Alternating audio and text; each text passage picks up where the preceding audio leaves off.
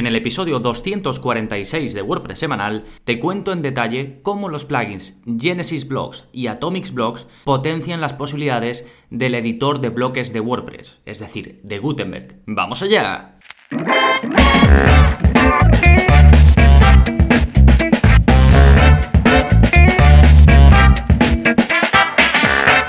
Hola, hola, soy Gonzalo de Gonzalo Navarro.es y bienvenidos a WordPress Semanal, el podcast en el que aprendes WordPress de principio a fin, porque ya lo sabes, no hay mejor inversión que la de aprender a crear y gestionar tus propias webs con WordPress. Y en este episodio, además de felicitarte el año, que si bien lo estoy grabando el día 23 de diciembre, eh, lo vas a estar escuchando a partir del 30 de diciembre, así que aprovecho para, para felicitarte el año. Pues además de eso, te voy a hacer una especie de tutorial en formato audio de lo que puedes esperar del plugin eh, Genesis Blocks, que eh, como ahora te comentaré en más detalle, sustituye a Atomic Blocks. Básicamente es uno de esos plugins, hay varios, que te permiten utilizar más bloques de los que ya trae el editor de Gutenberg, que ya sabes que es el nuevo editor, ya no tan nuevo, que se utiliza eh, de forma nativa en WordPress. Así que te hablaré de ello, de esto de por qué hay dos que son iguales, que ya más o menos te lo he dejado entrever. Eh, veremos sus principales fortalezas, porque eh, si bien tienen un montón de bloques que puedes añadir, hay dos, tres cosas que lo hacen especial con respecto a otros plugins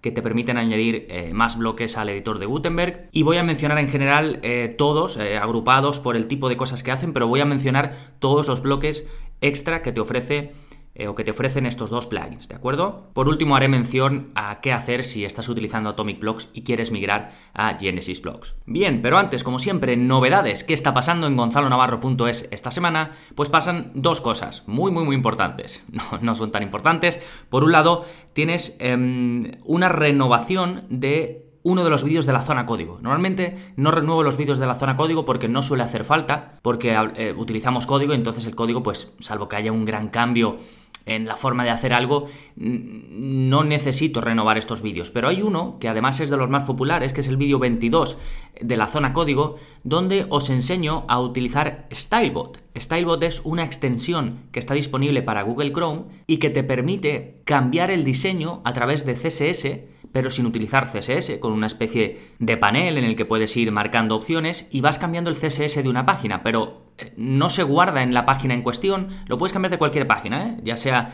de una página tuya que quieras primero hacer pruebas o de páginas de por ahí. Por ejemplo, si estás, yo qué sé, leyendo el periódico y no te gusta el tipo de, fuente a la quieres hacer más grande y quieres que siempre que vuelvas a esa página la tengas, tengas el tamaño de fuente más grande, lo puedes hacer o lo que sea, ¿no? Pero nosotros lo vamos a aplicar pues a eso, a, poder hacer cambios en una web, poder hacerlos de prueba sin necesidad de modificar la web en cuestión eh, de forma real sino que tú haces los cambios a través de esta, de esta extensión. Además, como digo, te facilita el hecho de no, de no escribir eh, tú mismo o tú misma el CSS y luego, si quieres, pues copias ese CSS y te lo llevas a tu web, ¿no? Pues es un eh, vídeo eh, o una herramienta que suelo recomendar a los que estáis empezando o los que me, pedís cambios que no se pueden hacer sin CSS y no sabéis CSS y os enseño, os normalmente os mando el enlace a este vídeo y casi todos flipáis, os encanta y os empezáis a animar con el CSS porque además lo bueno de esto es que al empezar a ver los efectos que tiene, te animas a aprenderlo también. Y yo siempre digo que el CSS es algo relativamente sencillo de aprender y que te, vamos, te, desata en cuanto a posibilidades de lo que puedes hacer en el diseño de una web. Sí, entonces, eh, cambió la interfaz de la herramienta de Stylebot, prácticamente las opciones son las mismas, pero como cambió la interfaz, eh, quise renovar el vídeo. Entonces, he dejado el vídeo antiguo porque es un vídeo relativamente mm, trabajado, donde vemos muchas cosas y no quiero que se pierda todo eso que vemos. Y luego debajo he puesto el vídeo actualizado, donde hago de nuevo el repaso por la herramienta, esta vez eh, con la interfaz nueva y también vemos otras eh, cosas. Y creo que va a ser mucho más enriquecedor si tenéis los dos vídeos que si tenéis solo uno. Así que, bueno, ya lo sabéis, el vídeo 22 de la zona código ha sido renovado y os lo dejo en la parte de enlaces, ¿de acuerdo? ¿Qué más novedades tenemos? Pues hay un nuevo curso. A final de mes ya sabéis que siempre saco un curso nuevo en la plataforma o una renovación de uno existente y en este caso es el curso de Genesis Blocks, que es el plugin del que vamos a hablar en este episodio. Y si utilizas Atomic Blocks, el, curso te sirve igual porque los dos plugins son iguales, ¿de acuerdo?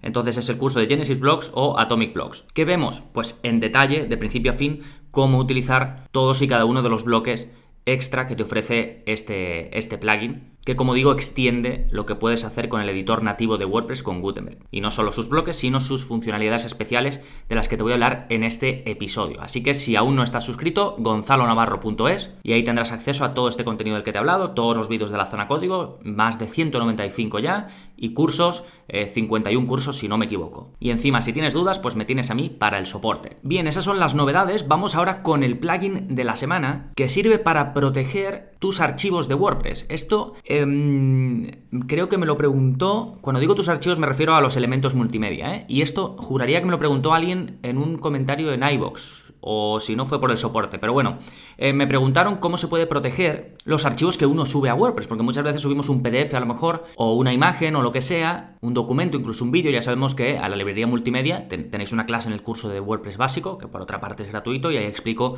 en detalle a fondo cómo funciona la, librería multimedia de WordPress. Pero como digo, eh, podemos subir todo tipo de archivos. Y claro, hay muchas veces no queremos que esos archivos em, se pueda acceder a través de una URL a ellos, ¿no? A veces son archivos que damos a nuestros suscriptores o lo que sea. Entonces se puede proteger el acceso directo a estos archivos, es decir, que la gente no pueda poner la URL del archivo y ya lo tiene. ¿Sí? Y lo puedes hacer, pues como digo, con un plugin. Este plugin se llama Prevent Direct Access barrita Protect WordPress Files, ¿vale? Es un, uno de estos títulos que ponen pues pensando en el SEO, ¿no? Pero bueno, el plugin se llama básicamente Prevent eh, Direct Access. Os voy a dejar el enlace de todas formas. Recordad que para ir a la parte de los enlaces y poder ver todo el esquema del episodio y tener toda la información a mano, si vais a gonzalonavarro.es barra 246, que es el número de este episodio, pues lo veis todo, todos los enlaces y, toda la información. Y, es eso, es una solución bastante sencilla que permite eh, proteger que no se puedan acceder directamente a estos archivos, que no se indexen en Google tampoco, y así pues eso, si subes algún ebook, algún documento, algún vídeo o lo que sea,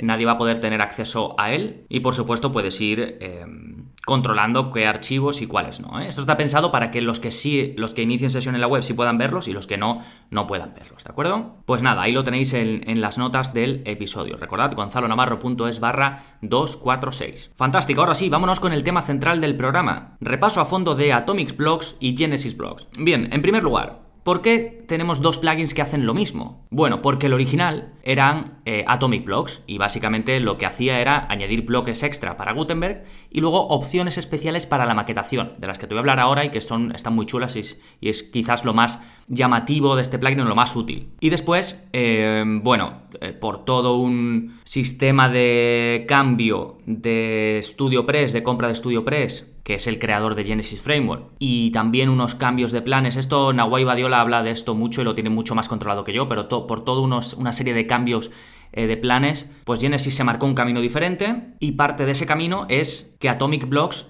eh, pase a ser Genesis Blocks. ¿De acuerdo? De momento conviven los dos y tienen las mismas opciones. Pero desde Atomic Blocks, cuando lo estás utilizando, te animan a que migres, que después eh, te hablaré de esto, te migres a, Genesis Blocks, al otro plugin. ¿De acuerdo? Pero bueno, de momento conviven los dos y Atomic Blocks tiene bastantes más instalaciones o está activo en más webs que eh, Genesis Blocks. ¿Sí? Y a pesar de que se llame Genesis Blocks, se puede utilizar con cualquier tema, aunque no sea de Genesis. ¿De acuerdo? Ellos te dicen que bueno, que a lo mejor que lo ideal es que lo uses con un tema de Genesis, sobre todo para algunos estilos y demás, pero que lo puedes utilizar con cualquier tema. Al final Atomic Blocks se podía utilizar en cualquiera y Genesis Blocks, como funciona igual, pues también. Sí, pero lo básico es que uses uno o uses otro, es un plugin que instalas y automáticamente en el editor, cuando estás editando una página o una entrada y vas a añadir un bloque nuevo, tienes más bloques todavía. Y además tienes unas opciones especiales como la de layout, que es precisamente de lo que te voy a hablar ahora. Una de las fortalezas de este plugin es su funcionalidad de layout. Es una funcionalidad o también es un bloque, lo puedes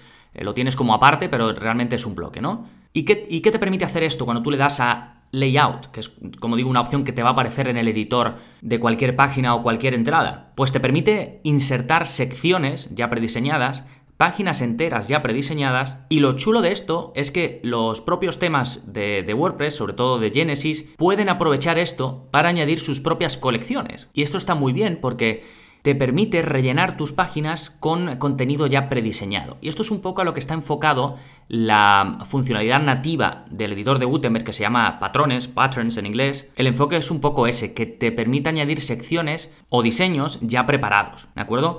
Eh, cuando Atomic Block sacó esto, no existía todavía esta opción de, Gutenberg de añadir eh, patrones, ¿de acuerdo? Veremos que hay cosas que se solapan, porque eh, también hay algunos bloques que Atomic Block sacó y que o Gutenberg no tenía o en Gutenberg eh, no estaban muy conseguidos. Entonces veremos que algunas cosillas se van solapando, esto ocurre con casi todos los plugins que extienden las posibilidades de Gutenberg, pero de momento la funcionalidad, la funcionalidad como digo, de layout es bastante más potente que la de patterns o patrones que trae el editor nativo de Gutenberg. ¿Sí? Bien, ahora te voy a comentar, digamos, lo voy a ir agrupando tal y como lo agrupa el propio Genesis Blocks en su página de documentación, los tipos de bloques que te vas a encontrar gracias a tener instalado o Genesis Blocks o Atomics Blocks. En primer lugar tenemos los bloques de diseño, que junto con algunos de los de contenido de los que te hablaré después, creo que son los más importantes. Primero tenemos el bloque contenedor. Este es un bloque especial que distingue mucho a, Genesis Blocks y a Atomics Blocks porque es, es un bloque que yo creo aporta mucho valor y te da control sobre los espacios estructurales de la web. Es decir, estás insertando, cuando insertas este bloque de contenedor, una forma de controlar la estructura, los márgenes, el padding, el espacio de la web, ¿no? Y lo puedes controlar a medida, eh, por arriba, por los lados, por abajo. Y esto es muy útil sobre todo si quieres, por ejemplo, tener una parte del contenido más estrecho y otra parte más amplia, por ejemplo, más ancha, y por supuesto, dentro de este contenedor, pues tú ya vas insertando otros bloques. ¿sí? Esto además suele ser algo muy común. La gente a lo mejor tiene un theme que viene su ancho eh, determinado, ¿no? Y luego en una página específica quieren que sea más ancho, por ejemplo. Y claro, esto pues normalmente hay que modificar por CSS y demás, utilizar un, page builder, un constructor visual que te permita escoger una plantilla de página diferente, ¿no? Pues bueno, como es algo que la gente necesita tanto, pues en, este, en este plugin te lo ofrecen. El bloque container en inglés, y si ya está traducido al español, pues sería contenedor. Otro de los bloques de diseño es el de columnas, que sí, en Gutenberg normal ya tenemos un bloque de columnas que, bueno, ha mejorado bastante, pero cuando empezó era un poquito desastre, bastante eh, complejo de configurar, con algunos fallos incluso, sobre todo de, enfocado a la experiencia del usuario cuando estaba eh, cuando se quiere modificar la columna y demás, aunque ha mejorado muchísimo. ¿eh? Las columnas son mucho más robustas, el bloque nativo de columnas del editor de Gutenberg es mucho más robusto ahora. Pero el de Atomic Blocks o Genesis Blocks es bastante mejor, ¿de acuerdo? Mejora el bloque de columnas nativo, yo creo que de calle y ofrece mucho más control sobre todo en cuanto a disposición de los elementos, en cuanto a los espacios, controlarlos mucho mejor. En cada fila de las columnas tienes control sobre el padding, es decir, sobre el espacio que ocupa internamente, lo que ocupa cada columna, es, muy muy muy completo y te da muchísimo control en cuanto a la disposición de los elementos. Por supuesto, cuando tú insertas eh, eh, una columna o el bloque columnas, después vas metiendo otros bloques dentro de esas columnas, ¿sí? Eh, con estas tres opciones de las que te he hablado, las opciones de layout, layout es disposición, ¿eh? sería como disponer elementos, pero bueno, te trae esas opciones que digo ya de secciones, eh, páginas prediseñadas, incluso colecciones completas, que no son más que una agrupación de secciones y, páginas prediseñadas. ¿eh? Pues con esto de la funcionalidad, la funcionalidad perdón, de layout, el bloque de contenedor y el bloque de columnas seguramente sean tres de las grandes fortalezas del plugin Genesis Blocks. Pero tenemos más bloques. Tenemos, por ejemplo, los bloques de estilo, que te da la opción de drop cap, que esto es es en inglés, pero vaya, es lo típico que puedes poner la primera letra mayúscula, ¿no? Así como un efecto con un efecto especial. Pues bueno, te ofrece este bloque, te ofrece el bloque de espacio, de, una barra espaciadora, para si quieres dar espacio entre un bloque o un elemento de bloques y otro. Esto ya viene con el editor nativo de Gutenberg, pero Atomic Blocks también te lo trae, con alguna opción más de diseño, pero bueno, tampoco creo que sea demasiado importante este bloque. Esos son los bloques de estilo. Después tenemos los bloques de call to action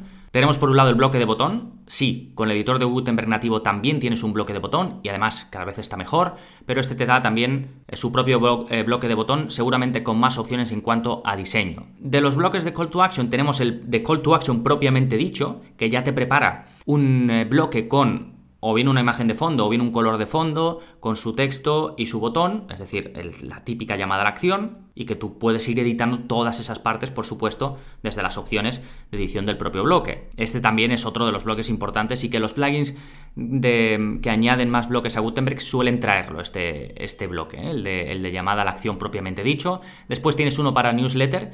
El caso de Genesis Blocks y eh, de Atomic Blocks eh, solo funcionan con MailChimp de momento. Es decir, si utilizas este bloque para recoger datos de tus visitantes, por ejemplo, que se apunten a una newsletter o lo que sea, solo se conecta con MailChimp. No tienes opciones de más, no sé si las traerán, pero bueno, desde que salió Atomic Blocks yo siempre he pensado que las iban a incluir y no las incluyen. No sé si lo, si lo tienen en su hoja de ruta, la verdad pero de momento solo funciona con MailChimp. Que de hecho es el único ajuste. Cuando tú vas a los ajustes de Genesis Blocks o de Atomic Blocks, lo único que te aparece es la opción de vincular tu cuenta de MailChimp con esto, porque este plugin no tiene ajustes. Como realmente lo que hace es añadirte más bloques al editor, no hay nada que configurar. Sí, esos serían los catalogados como bloques de call to action. ¿Qué más bloques tenemos? Tenemos los bloques de contenido. Aquí sí nos aportan bloques muy chulos, sobre todo por el hecho de que ya nos viene preparado y luego nosotros solo tenemos que ir cambiando. Tenemos el típico bloque de acordeón. Este está muy bien. ¿Por qué? porque es lo típico que puedes hacer de, pues por ejemplo, en tu página de preguntas frecuentes, es este tipo de, mm, de, elemento de diseño que te viene el título en una especie de pestaña que cuando haces clic en él se despliega y muestra el contenido. En este caso sería una respuesta, ¿no? Si estamos hablando de preguntas frecuentes